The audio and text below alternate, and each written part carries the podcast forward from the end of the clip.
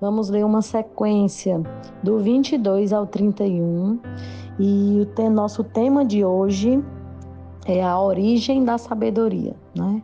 De onde vem essa sabedoria? Onde estava essa sabedoria? Qual é a origem dela? E aí os versículos dizem assim: O Senhor me possuía no início de sua obra, antes de suas obras mais antigas Desde a eternidade fui estabelecida, desde o princípio, antes do começo da terra.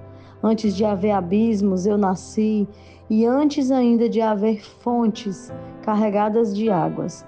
Antes que os montes fossem firmados, antes de haver outeiros, eu nasci.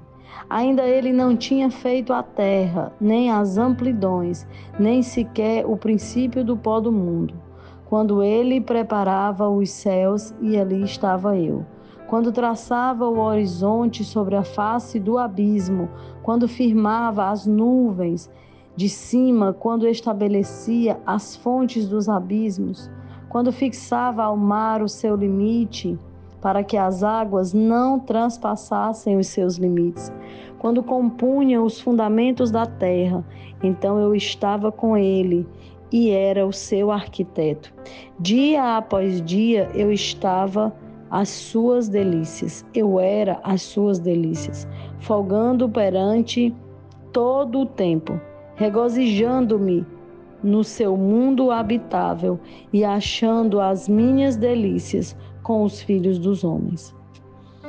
Aqui a gente vê, além de, dessa origem da sabedoria, o que eu acho muito incrível na descrição desses versículos é a obra da criação.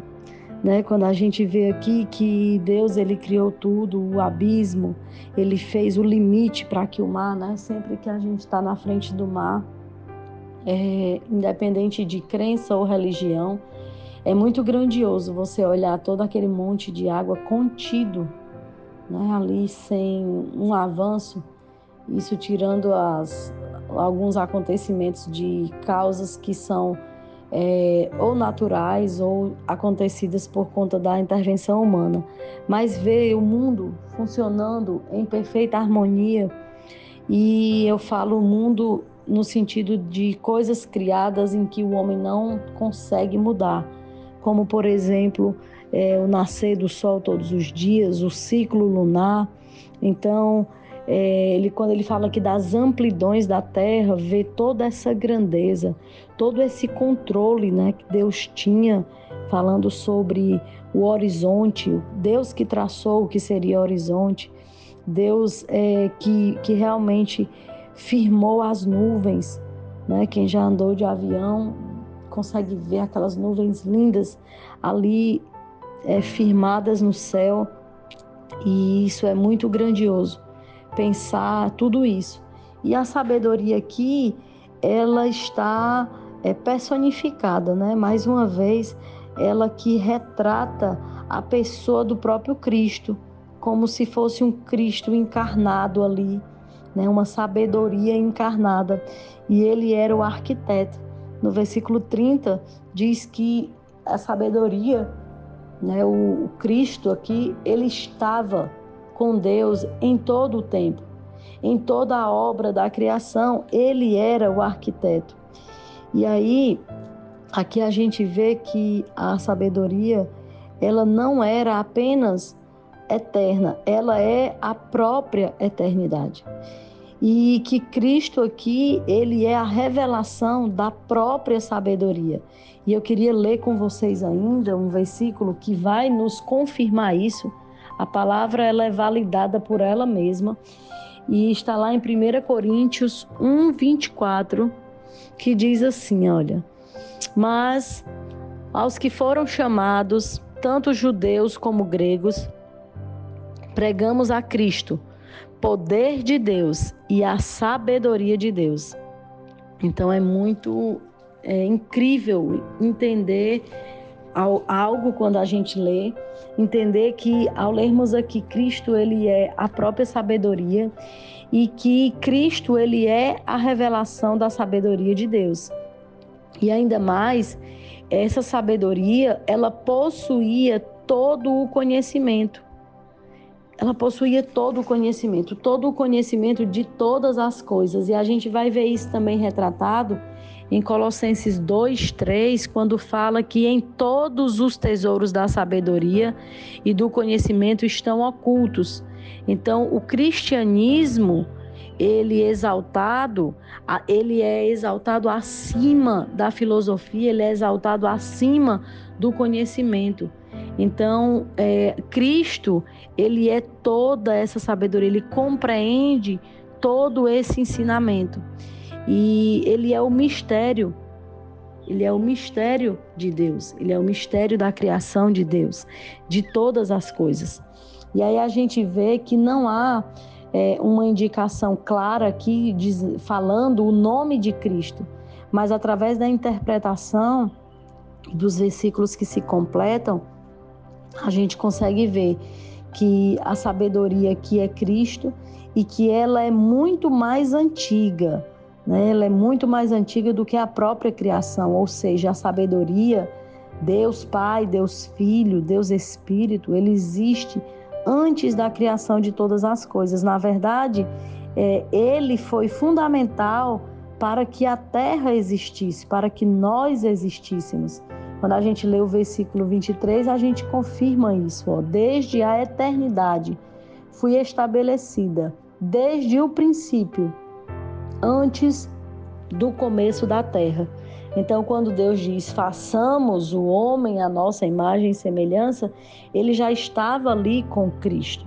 Cristo já estava com ele, assim como o Espírito Santo. E aí a gente vê que a sabedoria, ela antecede toda a obra da criação. Na verdade, ela participa como um grande artífice dessa criação para que todas as coisas existissem. E, e, muito lindo é ver que a sabedoria ela se regozijou durante essa formação do universo. Ela se regozijou. O versículo 31 diz assim, ó: regozijando-me no mundo habitável, ou seja, regozijando, é, me alegrando nesse mundo terra, me alegrando nessa terra que habitava.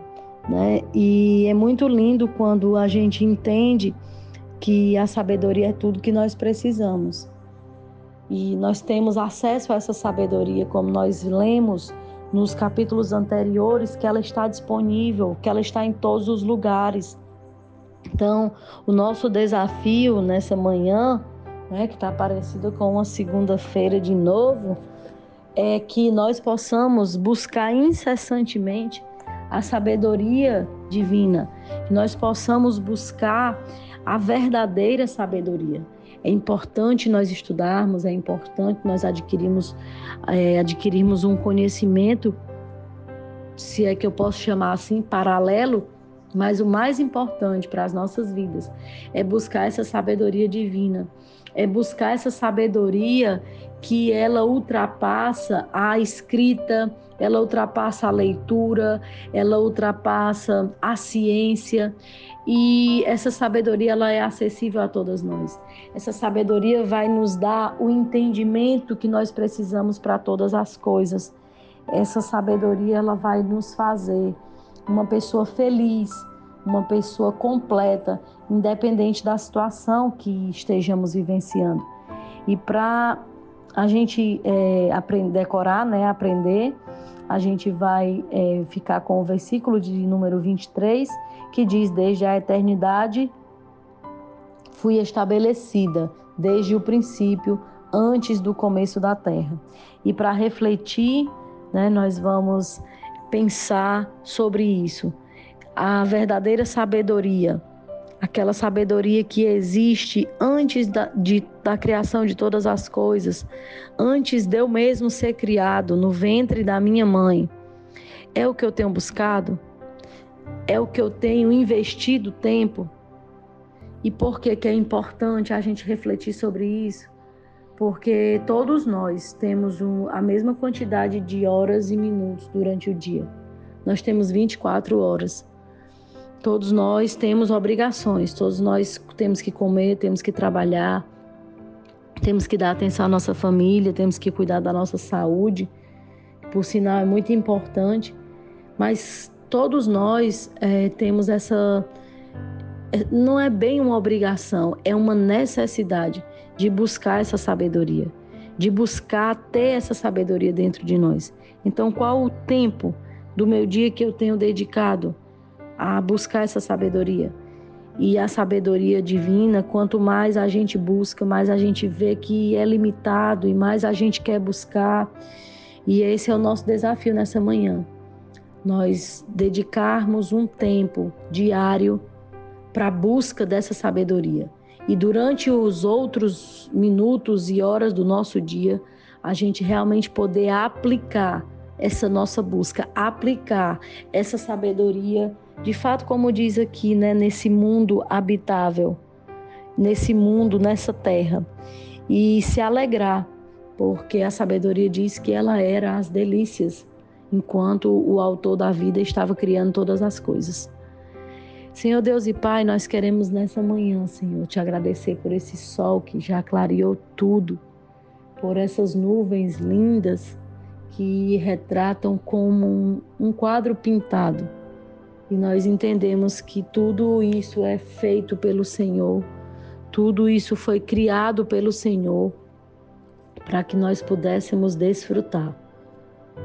Nós queremos nessa manhã, Senhor, te agradecer por mais um dia de vida, por estarmos vivos, por estarmos respirando e pedir que o Senhor nos encha da tua sabedoria nos encha do teu amor, nos encha do teu entendimento e que nós possamos viver de forma intencional.